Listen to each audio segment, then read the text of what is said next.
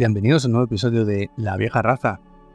Una vieja raza muy especial en la que vamos a hablar de los últimos cómics que eh, he leído y que me gustaría reseñaros por aquí. Eh, como siempre, vamos en tandas de cuatro y desde eh, lo más antiguo que he leído hacia lo más nuevo.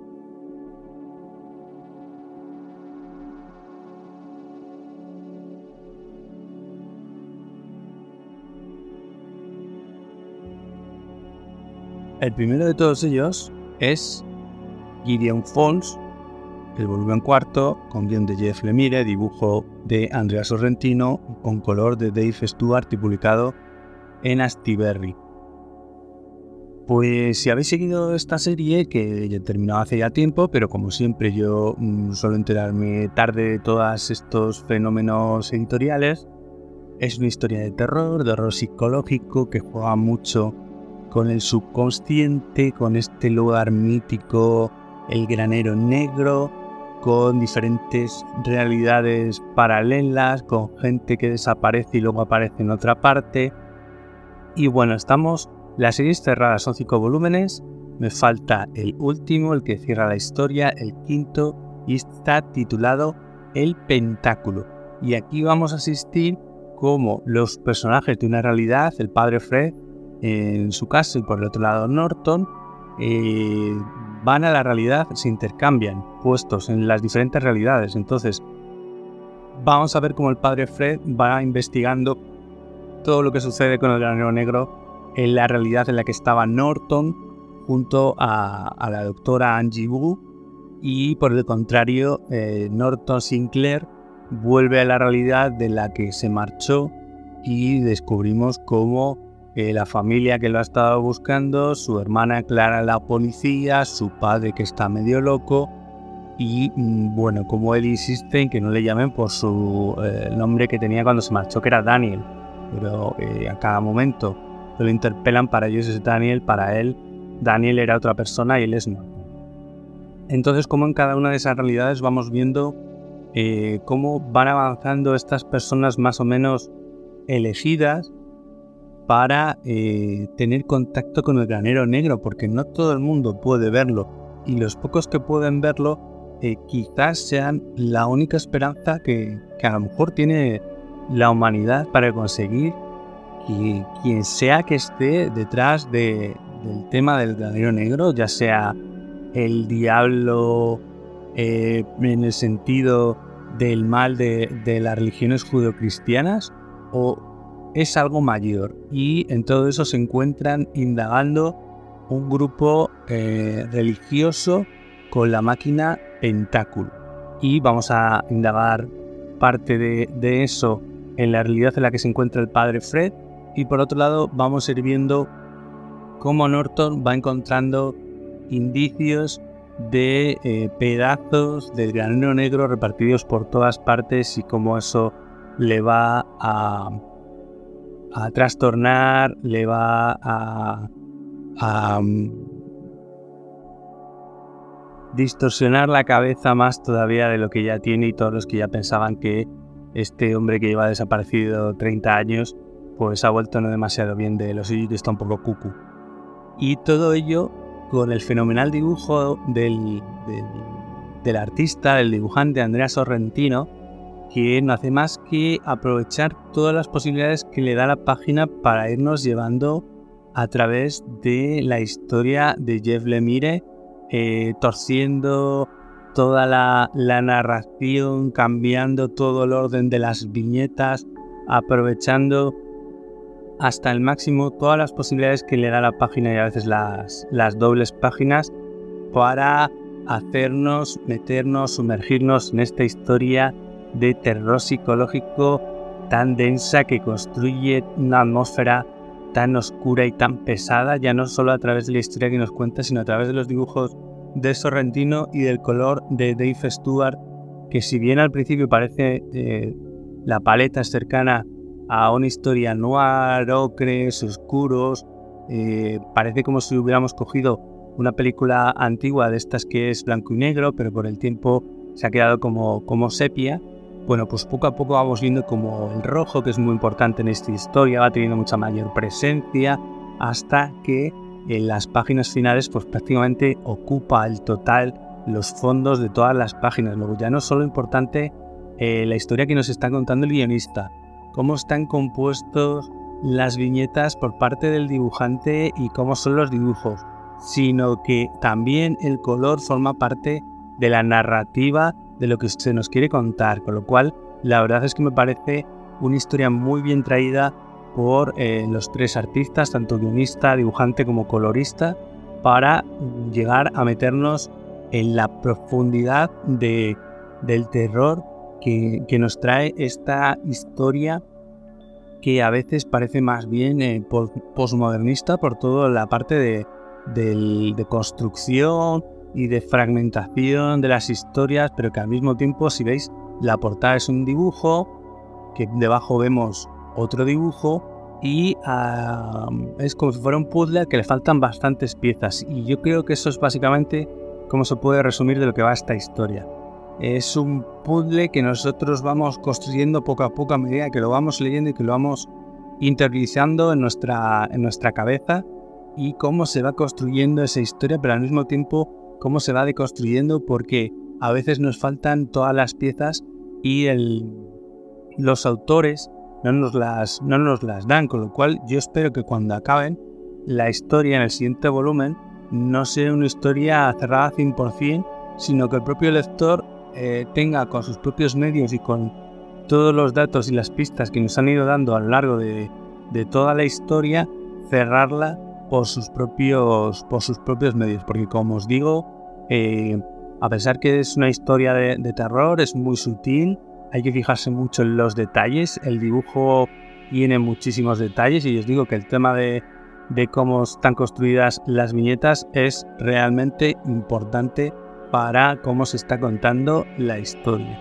Y ya os comento, en, esta, en este cuarto volumen, penúltimo, o sea que estamos ya a punto del, clímax, vamos viendo cómo eh, vamos descubriendo poco a poco cosas sobre quién es ese hombre sonriente, sobre mm, qué puede ser ese granero negro, sobre si detrás de él se encuentra una fuerza demoníaca, ya os digo, en el sentido de las religiones judeocristianas, o en realidad es un mal que eh, está ahí eh, escondido, esperando a actuar mucho mayor que, lo que es el demonio de, pues, del judaísmo, del cristianismo o de, o de todas las sectas eh, derivadas del, del judeo-cristianismo. Vamos a ver cómo eh, la pareja de Norton y su hermana Clara van a intentar averiguar qué es lo que está pasando, porque además hay un asesino en serie que está matando a gente en, uno de los Gideon Falls. Y por el otro lado, eh, la doctora Angie y el padre Fred mm, acaban descubriendo la facción que os digo con el obispo del, Gideon Falls del, futuro, eh, con una máquina llamada Pentáculo y que están esperando utilizar para poner fin a lo que está sucediendo. Y al mismo tiempo hay otra facción que se llama los Labradores, que quizás tengan bastante que ver, que sepan más, con lo cual siempre hay alguien que oculta información, siempre hay alguien que sabe más del tema, que puede ayudar, que hay una serie de personas elegidas que pueden intentar eh, ayudar para solucionar el problema, para salvarnos, porque lo que, lo que nos deja entrever y lo que vemos sobre todo en este volumen es que lo que nos espera si quien está detrás de todo el tema del ganado negro eh, consigue su propósito, los humanos lo vamos a pasar realmente mal. Así que no nos queda más que leer el desenlace en el último volumen de esta serie que estoy disfrutando tanto.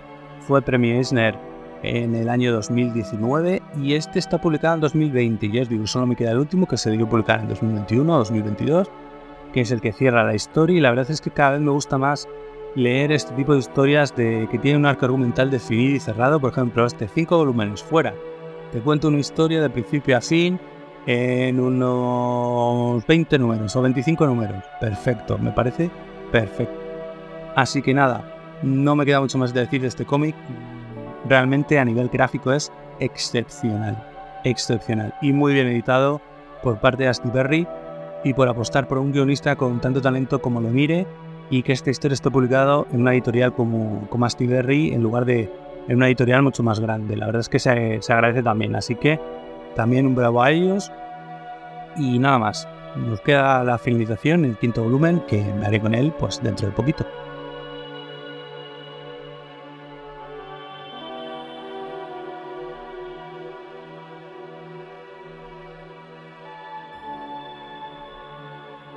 La siguiente historia es de un superhéroe de, Marvel, de lo poquísimo del Marvel de ahora que estoy leyendo. Eh, se trata del Daredevil de Zdarsky Checheto. Este es el, porque lo estoy leyendo en los tomitos, en los Marvel Premier. Este es el sexto, aunque en grapa va mucho más adelantado que por donde yo voy leyendo aquí. Y ya nos anunciaron que Dasky va a dejar la colección en noviembre porque tiene otros proyectos tanto editoriales independientes, como se ha hecho cargo ahora creo que del Batman, una, una de las colecciones de, de Batman de, DC. Y la verdad es que este guionista también me está gustando bastante. Yo creo que junto con la etapa de Bendy, yo es que para mí la etapa de Bendis y Brubaker es una. Aunque, porque la, la parte de, de Brubaker fue muy continuista respecto a la de, a la de Bendis pues de lo, de lo que yo llevo leyendo Daredevil, que son unos añitos, es de lo que más me está gustando. La de Chris Samney no la puedo disfrutar mucho y la de Albert Soleno directamente no la he leído. Entonces, eh, si vais leyendo tiempo este personaje, sabéis que es un personaje especial, que normalmente no se suele estar eh, mezclado, entrometido en el resto de continuidades del universo Marvel, que no se le suele ver por todos esos eh, grandes eventos, crossovers de personajes o, grandes eventos y que suele ser un poco más em, un Batman de, Marvel, pero mucho más oscuro, mucho más introvertido y que no suele asociarse con otros personajes. Y muy pocas veces lo vemos en los cómics con otros personajes Marvel que no sean Spider-Man quizás y Punisher. Y Electra, por supuesto. Entonces, eh, aquí continúan los hechos que nos vienen contando desde el primer volumen, que no es ningún tipo de spoiler, porque ya hace pues, más de un año, año y pico. Y es que eh, cuando vuelve de San Francisco, un Matt Murdock que quiere volver a ser el Daredevil de la cocina del infierno, se le va la mano y atrapando a un delincuente lo termina matando a golpes, sin quererlo. Y toda esa culpa le va a perseguir durante toda esta saga, entre la reactivación de varios de las bandas de, de de delincuentes que hay en Nueva York, entre el ascenso de Wilson Fisk Kimping como alcalde de Nueva York. Y eh, antiguos eh, personajes que ya hemos visto como Echo, María Tizoidea, la propia Electra que está por ahí, y ya nos están anticipando el regreso de otro de los grandes personajes de la serie. Eh, el dibujo de Checheto, hay algunos volúmenes, algunos números que deben ser especiales o tal, que no ha dibujado Checheto, pero bueno, la verdad es que el dibujo de Checheto está bastante bien. No puedo decirse que sea alguien que exagere la anatomía, las escenas de acciones también, las estáticas también, me gusta bastante lo que ha hecho con el uniforme de Electra de Daredevil. Está bastante chulo porque lo más fácil hubiera sido clavar el personaje, el, uniforme que tenía Daredevil, el rojo, y ya está. Y ha hecho uno que es una mezcla entre la vestimenta habitual de Electra y Daredevil, entre rojo y negro, incluso parecido al de, al de la serie de Netflix.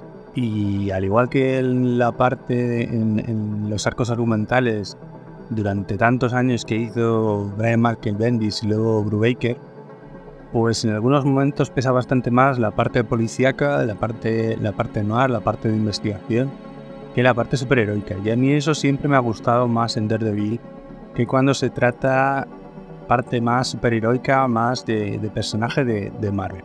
Siempre me ha, me ha, fascinado más la parte esa de, de defensor del barrio, de la cocina del infierno, luchando contra los, los locales, contra, contra más por ahí de, de, bandas, de policías corruptos, etc. Eso siempre me ha interesado bastante más de que la parte superheroica. Y aquí está perfectamente equilibrado y en algunas de las historias incluso diría tiene todavía más peso la parte policíaca. Por eso me está gustando tanto esta etapa de, de Starsky, que ya está a punto de finalizar. Estamos casi en el clímax de, de la historia final. Yo creo que deberían quedar otros 10 números, uno, otros dos tomos por lo menos, antes de que termine su, su etapa. Y os digo, la par, si lo estáis comprando en grapa, pues vais mucho más adelantados que yo en la historia, que, que me estoy esperando a que salga recopilado en los tomitos porque me resulta más cómodo de, de leer que estar comprando grapas todos los meses. Me está gustando mucho, es uno de mis personajes favoritos de Marvel.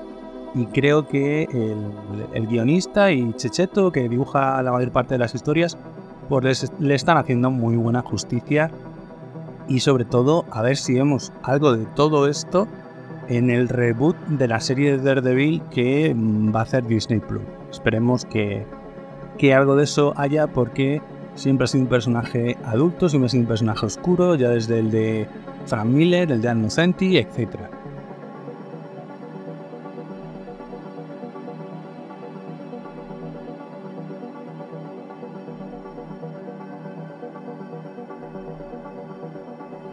Seguimos hablando de cómics en la vieja raza y en esta ocasión se trata de El Departamento de la Verdad, volumen 2, La ciudad sobre la colina.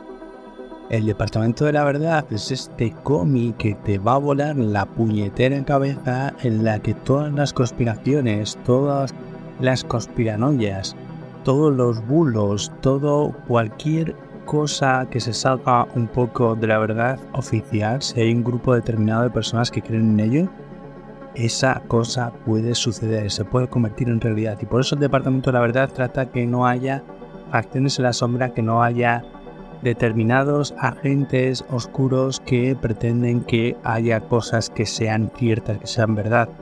Pero, sobre todo en esta serie, ¿quiénes son los buenos y quiénes son los malos? Pues no lo tenemos demasiado claro, la verdad.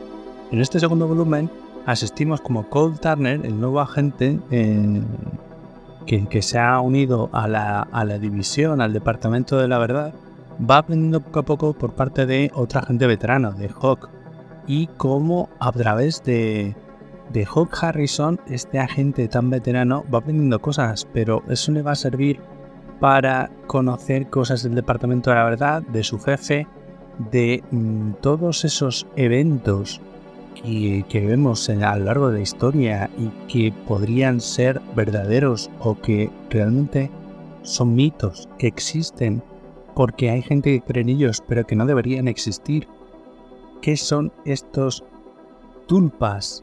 Estas creencias tangibles que se hacen realidad y que son realmente peligrosas. Pues vamos a asistir a un proceso de aprendizaje por parte de Cole Turner de la misma manera que el lector va aprendiendo sobre todas estas cosas. Entonces, eh, mm, el, aprendizaje progresivo al que se está sometiendo al personaje principal, el punto de vista a través del cual vemos la historia, que es Cole Turner, pues va eh, mejorando su aprendizaje, aprendiendo cosas y aprendiendo a determinar de qué lado debe estar, de qué lado eh, son los buenos, cuáles son los malos y al final de la historia ni siquiera nos queda demasiado claro de qué lado hay que estar, de qué lado deberíamos estar cuál es el lado moralmente aceptable en el que deberíamos estar en esta historia. Porque tanto eh, los agentes del Departamento de la Verdad hacen cosas cuestionables, como todos los agentes de Sombrero Negro y la Mujer Roja también. Y sobre todo, y lo más importante, porque es especial el agente Cold Turner, porque es elegido para ser agente del departamento por qué es importante, por qué fue importante de, niño, qué es lo que le ocurrió en la infancia y cómo ha ido desarrollando una especie de visión especial que no tiene todo el mundo y por lo cual es uno de, esos eh, agentes elegibles para formar parte de ese departamento, en la sombra de ese departamento de la verdad, que a fin de cuentas controla que las creencias no les salgan de madre y sobre todo que no estén influenciadas por, otros intereses más oscuros como vamos viendo poco a poco. Esta historia te va a volar la cabeza, te va a gustar un montón, a poco te gusten las historias sobre conspiraciones, sobre espías, sobre eh, conspiraciones en la sombra, sobre temática realmente paranormal, porque junto un poco de eso y también la temática de, de espías, policíaca. El dibujo hay que entrar un poco en él, no es, no es fácil de entrar, no es demasiado mainstream, es un dibujo un poco sucio, que utiliza carboncillo, que las formas no estén demasiado definidas, que utiliza acuarelas también, el colorista también es muy importante y todo eso nos viene a sugerir, también forma parte de esta narrativa de, la historia, tanto el dibujo como el colorista. Eh, Simmons y Vidikar se llaman respectivamente, los dos artistas, el que se dedica al dibujo y el que se dedica al color. Y todo ello forma parte de la historia que nos quiere contar un James Tynion IV en más forma que nunca, con un montón de historias en este momento con las que está destacando. Alguien quiere matar a los niños, eh, Nice House on the Lake para DC, este mismo departamento de la verdad también para Boom Studios, si no me equivoco, ¿no? Ah, no, este es para Image. El de Boom Studios es alguien para matar a los niños. O sea que está trabajando a la vez con editoriales grandes, con editoriales independientes y con todas ellas demostrando un nivel de calidad impresionante. Este guionista, todas sus series, todas las series que ha estado escribiendo, estos dos últimos años han estado nominados a los Eisner como mejor serie. Y esta no iba a faltar tampoco. Ha nominada a cuatro premios Eisner, incluyendo premio a la mejor serie. Y lo mejor de todo es que aquí no acaba porque tenemos publicado un tercer volumen que todavía estoy leyendo. Lo tenemos aquí, Si el segundo se llamaba eh, La ciudad sobre la colina, uno de esos artificios que hacen los americanos, porque recordemos que es una nación basada en mitos que vienen de otros países y los primeros colonos, sobre todo aquellos de eh, las primeras colonias, pues tenían que crear unos propios mitos copiando a los mitos de los países de los que venían la mayoría de ellos y esa ciudad sobre la colina es uno de los primeros mitos propios que se crean y que vuelve a repetir el reverendo eh, Martin Luther King en uno de eh, sus speeches, de sus eh, discursos más famosos y que más conocéis. Y en este caso el tercer volumen sería Un país libre, en el cual ahondamos más todavía sobre ese posicionamiento que debe tener Cole si tiene que estar del lado de lo que le muestra Hawk Harrison no tiene que estar del lado del líder del Departamento de la Verdad, Harvey Lee Oswald. Y este no lo he terminado de leer todavía, voy por la mitad más o menos, pero vemos muchas más cosas y sobre todo tiene dibujantes diferentes, amartísimos, porque cada uno de los episodios está basado en una época distinta, con lo cual también varía un poco el estilo de dibujo en función de la época en la que estemos situados. Y todavía me queda un poco de leer, pero yo os digo que este cómic merece mucho la pena. Si no os habéis hecho con él, deberéis haceros con él de forma inmediata porque os va a volar la cabeza. El Departamento de la Verdad de James Tynion IV y este tercer volumen eh, dibujado tiene varios dibujantes. Tenemos a que es el habitual, Charreter, Mac Hollingsworth, Pearson, Romero, Samson, Jorge Fornés y Jordi Belaire eh, como colorista de Fornés. Eh, está publicado por Norma y estoy esperando que publiquen el cuarto. Ya os digo, todavía me quedan unos números de leer el tercer volumen, pero la verdad es que es uno de esos cómics que te sientas a leerlo y te vuelta, te vuela la cabeza. Muy, muy interesante. No sé a dónde va a llegar el nivel de, este hombre, James tiene un cuarto, pero la verdad es que se está saliendo con todo lo que está escribiendo en estos momentos. Me recuerda al Bendis de los años 2000 que escribía seis o siete series eh, mensuales al mismo tiempo y todas ellas a un gran nivel. El eh, Spider-Man de la serie Ultimate, Los Vengadores, Daredevil, eh, Los Nuevos Vengadores. ¿Qué más hacía por ahí el bueno de, Bendis? Pues seguro que estaba colaborando en otra, en otra serie más, fijo. Cuando un guionista se encuentra en un momento tan bueno, yo creo que lo mejor es aprovecharlo y además sacar el talento por donde, por donde sea. Es decir, este hombre publica con editoriales grandes como DC y al mismo tiempo está publicando con estudios independientes como Boom Studios. A mí la verdad es que todo el material que está sacando Boom Studios me está gustando bastante. Así como con Image, eh, no hay nada, no hay nada reprochable. A ver cómo termina esta historia. Eh, creo que va a ser serie abierta. A mí me gustaría que, llegara un momento que dijeran, pues vamos a terminar la serie en este número y finiquitarla, pero de momento es serie abierta. Esta es una de esas series que al tratar tanto el motivo de la conspiranoia, al ir un poco por donde iban todos los episodios de Expediente X, porque va en ese tono de eh, la verdad está ahí fuera, pues la verdad es que me gustaría que fuera una serie cerrada, cinco o seis volúmenes como mucho y ya está. Y que la recordáramos con los buenos ratos que nos dio y no por lo mucho que se largó y que empezó a empeorar porque todo este tipo de series que tienen tanto boom, en cuanto se empiezan a hacer un poco masivas, el guionista empieza a, escribir muy presionado y se acaba perdiendo la calidad que tenía en los primeros volúmenes. Así que esperemos que la termine pronto, que la disfrutemos y pasar a otra cosa. Yo todavía tengo pendiente de comprarme el segundo volumen de The Nice House on the Lake, que como el primero lo tengo en inglés, este también va a caer en inglés. Y nada más, echarle un vistazo porque la verdad es que James tiene un cuarto, merece muchísimo la pena como guionista, no defrauda y lo está haciendo de, lujo. En el Departamento de la Verdad, el Nice House on the Lake, tenéis por ahí La Muerte de la Familia, que si no me equivoco también era suyo, de DC. Eh, y hay algo matando niños, por supuesto, también. La estoy siguiendo y también me está gustando mucho. Estoy esperando que en el siguiente volumen y si no, me haré con el spin-off, que no lo compré en su momento porque no tenía claro que estaba escrito por el autor de la, de la obra original. Pero bueno, ahí os queda esta review de cuatro cómics que he leído últimamente. No tengo mucho más que contaros. Os espero en otro reseña, en otro análisis de contenido. Soy Alejandro Guardiola. Muy buenas noches.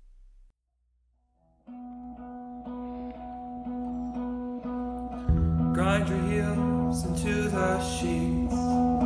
Grit your teeth and get some sleep this evening. Counting sheep.